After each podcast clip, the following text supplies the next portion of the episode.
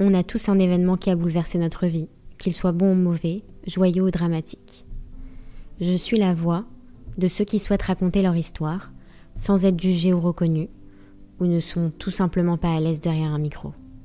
Ce podcast n'est pas à but lucratif, mais simplement de pouvoir être entendu par d'autres qui vivent ou ont vécu la même chose de près ou de loin, et ne plus jamais se sentir seul. De pouvoir dénouer des langues sur des sujets parfois tabous ou incompris. Vous écoutez l'épisode 3 du podcast Espoir sur les âmes indigos et le TDAH.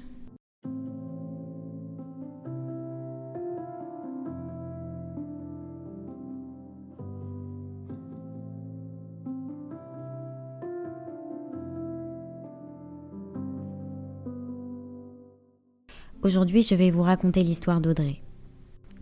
Bonjour, je m'appelle Audrey, j'ai 31 ans et j'ai un TDAH, qui signifie trouble déficit de l'attention avec ou sans hyperactivité. Pour info, en France, les enfants atteints de TDAH représentent 3 à 5% de la population scolaire. Alors j'aime pas commencer par dire que j'ai un trouble, parce que ça fait un peu comme si je disais que j'avais une maladie, ce qui n'est pas mon cas. Je préfère dire que je suis neurodivergente. Quand j'étais petite à l'école, j'étais pleine de vie, de dynamisme. Je parlais tout le temps à me faire reprendre par les maîtresses qui me demandait souvent de me taire. J'étais celle qui avait toujours des mots de bavardage dans le carnet de correspondance. Je dérangeais. Les notes dans mon bulletin n'étaient pas catastrophiques, mais dans les remarques, il y avait toujours Audrey manque de concentration, elle manque de maturité, elle aime faire rire la galerie, ou beaucoup de potentiel, mais trop discrète, toujours dans la lune. En classe, j'étais ailleurs. Je me demandais ce que je faisais là. Je regardais beaucoup par la fenêtre. Je trouvais ça ennuyeux de rester assis, écouter, J'étais fascinée par l'espace et j'adorais les stabilos. Ah oui, j'avais une passion pour les stabilos. J'ai acheté toutes les couleurs et je m'amusais à les ranger par couleur et je dessinais des papillons. J'adorais les exposer aussi, parce que c'est un sujet qu'on choisissait nous-mêmes, donc ça nous intéressait forcément. Et donc c'était facile pour moi de rendre du bon travail. J'étais dans ma bulle. Et je me concentrais que si ça me plaisait, comme les maths ou l'art plastique. Je sais, c'est deux matières qui ont rien à voir, mais je les aimais et j'étais attentive au cours. Alors, j'étais la fille qui faisait pas ses devoirs, et je me levais super tôt pour recopier le devoir de ma copine. J'aimais tout le monde, même les enfants différents. J'étais pas la fille arrogante ou hautaine qui regardait mal ou charriait les personnes avec un handicap. J'avais beaucoup d'empathie, même un peu trop d'ailleurs. J'étais la seule de ma classe à inviter à la maison ma camarade de classe qui était autiste pour jouer avec moi parce que c'était une personne comme nous. J'ai beaucoup été punie. Petite, on me mettait au coin, ou j'avais pas de bons points ou de gommettes de comportement. Ensuite, on m'a mis à la porte, plus grande, où j'étais beaucoup en colle. Ah, les heures de colle, ça je connais. Je répondais au prof quand j'étais pas d'accord avec lui. Je coupais la parole, j'étais impulsive. J'ai redoublé ma quatrième et ma terminale. Mais j'ai quand même eu mon bac S de justesse. Je l'ai fait pour mes parents, bien sûr, parce que moi, je m'en fichais d'avoir le bac. C'était un bout de papier pour moi. Ça ne me représentait pas du tout. C'était plus que la société attendait de moi. Pour mes parents, j'étais la fille un peu rebelle, en crise d'ado depuis toujours. Ils étaient même surpris quand je ramenais des 18 en maths parce que je ramenais aussi des 3 en histoire géo. Je pense qu'ils comprenaient pas. Mais surtout, ils n'ont pas cherché à comprendre. C'est ça le problème. C'est vrai. Ce qui diffère aujourd'hui, j'ai beaucoup de mes amis qui ont déjà des enfants. Et des petits, ils leur demandent comment ils se sentent, de raconter leur journée. S'il y a un mot du comportement, ils essaient tout de suite de savoir ce qui s'est passé, etc. Je dis pas que mes parents ont mal fait leur rôle. Hein. Je dis juste peut-être qu'à leur époque, personne leur a appris à faire attention aux sentiments de leur enfant. Et ça, c'est bien dommage. Si, juste une fois, je me rappelle, ils ont eu comme une illumination juste avant le bac. Ils se sont dit qu'il me fallait l'aide pour réussir. Donc, ils m'ont inscrit dans une classe de soutien pendant deux mois. C'était une petite structure privée, on était dix, je crois, dans la classe. J'étais encadrée et, et, quand je posais une question, on m'écoutait et me répondait. C'était super. Ce qui changeait pour moi.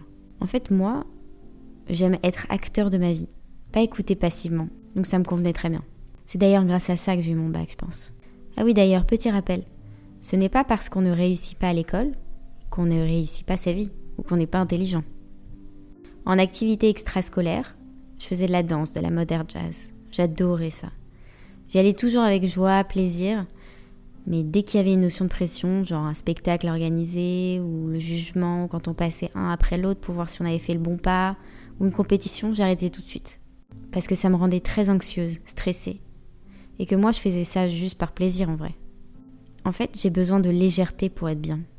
Bac en poche, j'ai essayé plusieurs écoles, universités dans différents domaines, mais je changeais tous les trois mois parce que je trouvais pas ma place. J'étais toujours déçue soit des cours qui n'étaient pas intéressants pour moi, soit des gens qui étaient dans ma classe avec qui j'avais aucune affinité. Du coup, je me suis retrouvée à faire des petits boulots pour pouvoir être indépendante financièrement et me prendre un petit studio et être tranquille sans la pression de mes parents, s'inquiétant que je ne rentre pas dans les cases que nous dit la société. Ce monde basé sur la performance, de l'exigence. Quand je me forçais à faire un taf, qui faisait bonne figure, entre guillemets, c'était marqué sur ma peau que ça allait pas. Je commençais à avoir des maux de ventre, de l'eczéma sur tout le corps. C'était très dur. Je sautais d'un emploi à un autre parce que je m'ennuyais très vite et j'avais besoin d'être stimulée. Et vous le savez autant que moi, dans cette société, quand on ne travaille pas, la société nous définit comme fainéantes. Donc ça crée une culpabilité au quotidien qui me lâchait pas. J'étais rentrée dans un engrenage où je mettais un masque et je faisais ce que les gens attendaient de moi. Du coup, je me disais, tu dois faire ci ou ça pour être aimé, sinon tu le seras jamais. Je m'éloignais de tout ce que mon cœur me disait et je me suis retrouvée perdue. Alors moi, je suis fumeuse, en tout cas à l'époque j'étais fumeuse, cigarette et pétard, et j'ai eu beaucoup de mal à arrêter. J'ai appris par la suite que l'addiction était un des symptômes du TDAH. Avoir des petites routines comme la cigarette, l'alcool, le pétard ou le sucre.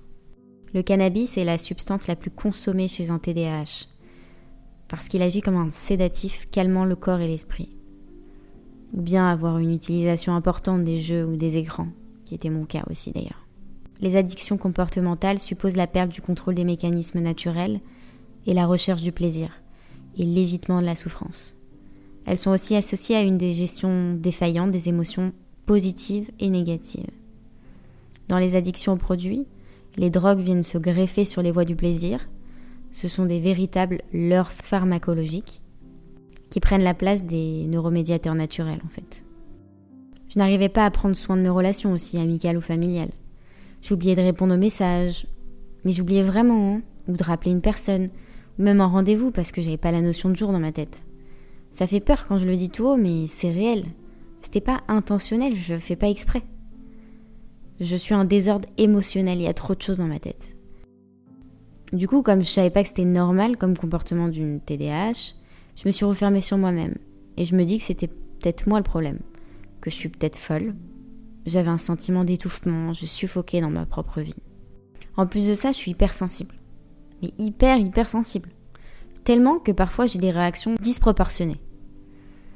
Par exemple, quand j'ai perdu ma grand-mère, qui est un fait triste hein, et dans l'ordre des choses, c'était comme si on me tuait. J'ai mis deux ans et demi à m'en remettre. Je sens les émotions physiquement.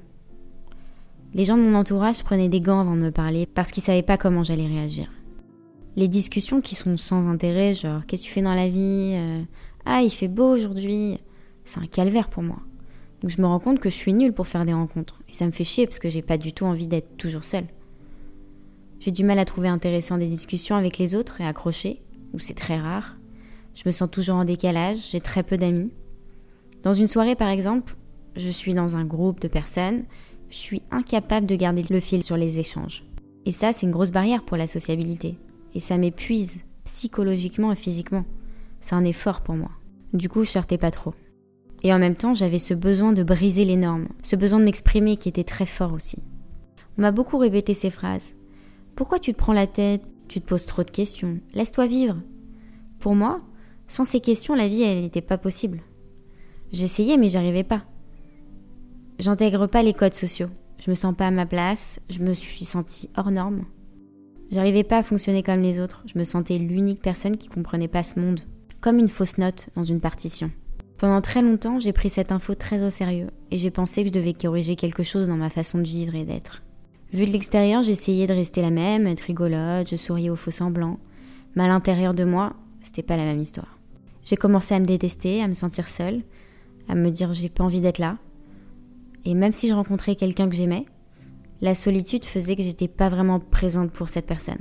On croit savoir ce que les autres vivent, mais c'est faux.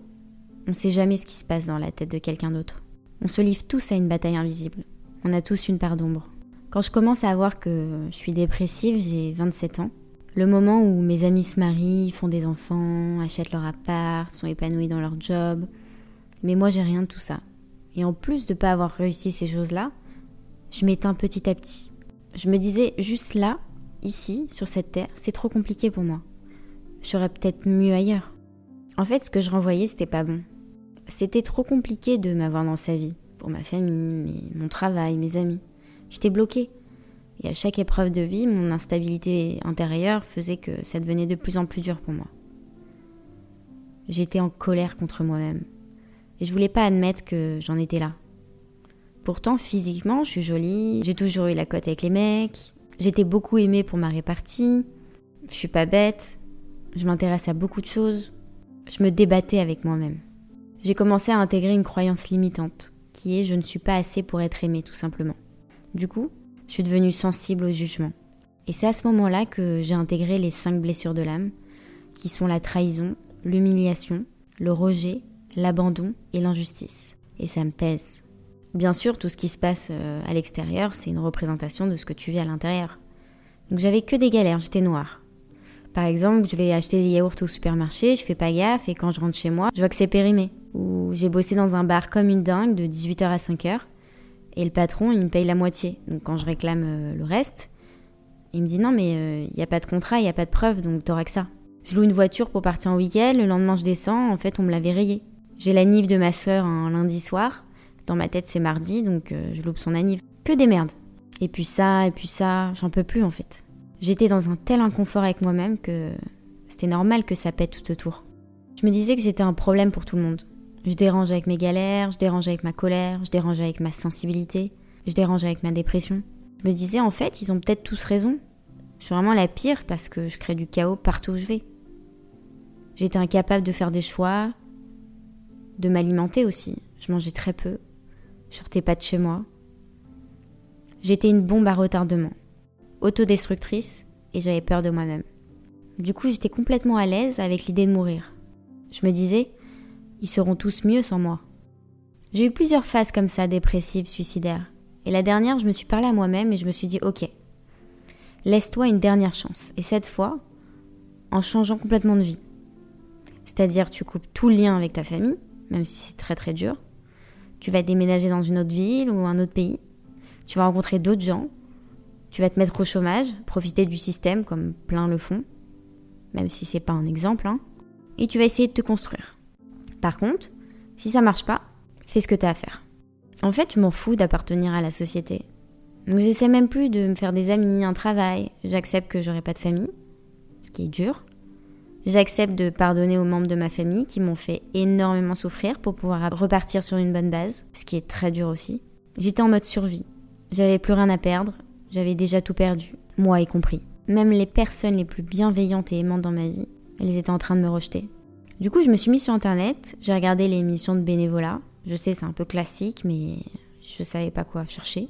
Et trois semaines après, j'étais partie pour le Vietnam, où j'ai bossé dans une école pendant un mois. J'ai eu une super expérience et personne ne me connaissait là-bas, il n'y a pas eu de drame. Donc j'ai repris un peu de force. Ensuite, je me suis demandé ce que j'aimerais faire idéalement. J'ai toujours adoré la nature. Dans une autre vie, je vivais sûrement à la campagne, avec mon petit potager, vivre de ce que je récolte. La vie de rêve pour moi. Du coup, j'ai cherché où je pouvais travailler dans une ferme et cultiver la terre dans un endroit pur et pouvoir être nourri, logé en contrepartie. J'en ai trouvé une à quelques heures d'avion du, du, Vietnam et c'était parti. Pendant trois mois, j'avais les mains dans la terre, je me levais tôt, me couchais tôt d'épuisement, sans que mon cerveau fuse avec mille trucs à penser. Un bonheur pour moi. Ce que j'ai appris après, c'est que le fait de revenir à la terre, lorsqu'on est en dépression, c'est une super technique anti-inflammatoire et hyper puissante. C'était ma thérapie sans le savoir. C'était la première fois que j'écoutais mon cœur, mes besoins, mon intuition, et ça s'est bien passé. J'ai eu zéro galère et je me sentais bien. Alors je me suis mise en mode off pendant un an, où j'ai bossé dans la ferme, puis j'ai voyagé en Indonésie, où grâce à des rencontres, j'ai appris à faire de la méditation et du yoga, qui sont deux techniques qui ont apaisé mon âme et ma tristesse. Très thérapeutiques également. Moi, ça m'a vraiment beaucoup aidé. Dans ces rencontres extraordinaires que j'ai pu faire, j'ai rencontré Margot, qui est prof de yoga maintenant, avant elle était institutrice, qui quand elle s'est présentée, elle nous a dit qu'elle avait un TDAH, mais surtout elle se définissait par être une âme indigo. Alors moi, elle m'avait déjà perdu au mot TDAH, parce que je connaissais pas du tout ce trouble, et encore moins les âmes indigo. Du coup, je vois que je suis pas la seule du groupe à ne pas savoir ce qu'est une âme indigo, donc elle explique mais personne n'a l'air choqué du mot TDAH, comme si c'était commun. J'ai pas osé demander sur le coup ce que c'était. Dès que je me suis retrouvée seule, je tape sur internet âme indigo et TDAH. Et là, je reste sur le cul. C'est comme si que les articles qu'on avait écrits sur ces sujets parlaient de moi. C'est fou. Parce qu'à ce moment-là, j'ai réalisé de 1 que j'étais pas folle et de 2 que je suis pas unique à avoir ces traits de caractère et qu'on était beaucoup. Le concept d'enfant indigo a été inventé par Nancy Antap, une voyante américaine affirmant observer des auras de différentes couleurs autour de certaines personnes dont la couleur indigo. Elle ouvre un champ très large de différents profils psychospirituels fondés sur le type d'aura. Les enfants indigos sont une catégorie d'enfants qui serait apparue dans les années 90 pour aider le monde à s'élever. Ces enfants seraient caractérisés notamment par des troubles du comportement ou du développement, comme TDAH ou au potentiel, qui découleraient d'un environnement qui serait inadapté à leur haut potentiel. Ces enfants naissent avec une conscience très différente. Ils sont pas dans la dualité, ils sont que dans l'amour des autres. C'est des enfants qui n'ont aucune envie d'être en compétition, ils ont beaucoup de sagesse. Ils sont très malheureux dans ce monde, très mal à l'aise. Ils ont une conscience qui font partie de la nature, ils aiment la terre, l'eau, et ils sont contre l'autorité qui serait pas juste à leurs yeux. Le drame, c'est qu'on considère ces enfants comme inadaptés, comme des enfants agités, entre guillemets. Et comme dans beaucoup de pays, comme la France, on leur donne des produits chimiques comme la ritaline pour les canaliser. Les enfants précoces prennent cher parce qu'ils comprennent intuitivement des choses que le cerveau humain ne suit pas. Ils ont une âme qui vibre fort, ultra puissante, qui a plein de dons et permet de te connecter aux autres de manière hyper intuitive. T'as une âme qui a une sagesse, une intelligence développée et plus développée que les autres. Ils perçoivent beaucoup plus que les autres la souffrance, la solitude, la tristesse des autres. Et bien jeunes, ils se soucient réellement de leur sort. Ces personnes sont extrêmement intuitives et émotionnellement intelligentes. Dans un monde où la technologie a rendu les apports humains presque stériles, les enfants et leur sensibilité ne, ne trouvent pas leur place. Ils sont souvent qualifiés de dépressifs, de solitaires ou même d'étranges. Pourtant, rien de tout ça n'est vrai. Les enfants indigos ont une vision du monde, une manière de s'exprimer, et ils sont beaucoup plus en osmose avec leurs émotions. Ils savent les comprendre, ils savent les contrôler. Mais comme c'est une qualité qui manque à beaucoup de gens, on a tendance à les considérer comme des outsiders alors qu'en fait, ils sont beaucoup plus humains que la plupart des personnes. On dit que les âmes indigos sont des vieilles âmes. Ce sont des âmes qui ont un certain nombre d'expériences, parce que beaucoup ont, déjà plusieurs vies à leur actif. Et donc ils ont déjà fait un chemin intérieur et une connaissance de soi qui fait qu'ils ont déjà un bon bagage. Des petits disent à leurs parents, tu vois maman, dans une autre vie, euh, etc. On dit aussi que les enfants indigos ont choisi leur famille en pleine conscience c'est-à-dire qu'ils ont une mission à accomplir dans leur famille. Ils ont vu la faille chez leur maman ou papa et vont essayer de les aider à réparer. Ces âmes vont s'incarner dans des familles où il y a des problématiques plus ou moins conscientes pour faire un travail transgénérationnel. Ensuite, j'ai lu les symptômes du TDAH. La tristesse, le sentiment de désespoir et de vide, l'irritabilité, la frustration, l'anxiété, la perte d'intérêt sur les choses qu'on aimait faire auparavant, Problèmes de concentration, problèmes d'endormissement ou de réveil pendant la nuit, sensation de fatigue, lassitude, dépression. Mais c'était moi, putain. J'ai enfin mis des mots sur mon atypisme. C'était comme mon coming out. Je me suis sentie comprise et soulagée. Comme si je renaissais. Moi, perso, je me suis auto-diagnostiquée, mais vous pouvez faire un diagnostic avec un, psychiatre ou un médecin. Alors aujourd'hui, j'oublie encore plein de trucs. Je me sens vite envahie, c'est le bordel dans ma tête. Les papiers administratifs m'entisent. Mais maintenant, je sais que je suis gouvernée par la motivation, la passion, donc je fais beaucoup plus de choses que j'aime. Et je vis tout intensément. Ça m'a donné en fait un mode d'emploi pour mieux vivre ma vie. Ok, j'ai échoué des examens scolaires parce que j'avais pas la mesure d'adaptation, mais pas parce que j'étais pas capable. J'étais capable. J'avais juste pas le mode d'emploi. J'ai commencé à voir dans quoi j'étais bonne, ce que je faisais bien, parce qu'avant je voyais que mes défauts. J'entendais que le mauvais, et j'amplifiais tout dans ma tête, et je me faisais des films. Là, j'ai vu toutes mes forces, et j'ai su m'entourer. Mon TDA, je le vois un peu comme une petite personne dans ma tête, qui est tout le temps avec moi, que j'apprends à connaître et comprendre, pour pouvoir passer de super moments avec lui. Comme mon meilleur ami en fait. Attention, je ne me définis pas par ce trouble, parce que je ne suis pas TDAH, c'est qu'une partie de moi, j'ai un TDAH, ce qui est différent. Ma normalité est différente de celle des autres. Je suis spéciale parce que je suis consciente que j'ai des choses à accomplir et une bonne raison d'exister. La spiritualité m'attire, mais je ne veux pas m'engager dans une religion stricte. Je crée mes propres règles. Mes émotions sont plus intenses que celles des autres. J'ai une grande intelligence émotionnelle. J'ai toujours besoin de comprendre comment fonctionnent les choses. La question pourquoi? Pendant que les autres acceptent une réponse vague et superficielle, moi j'ai besoin de vraiment comprendre. Je veux donner un sens à ma vie, trouver un épanouissement personnel, sans être obsédée par ma carrière ou un succès financier. Je ne suis pas capable de compartimenter mes émotions et j'ai plus d'empathie que les autres et c'est ok. Mon imagination est très développée. Mon enrichissement de l'âme est plus important que celui de mon compte en banque.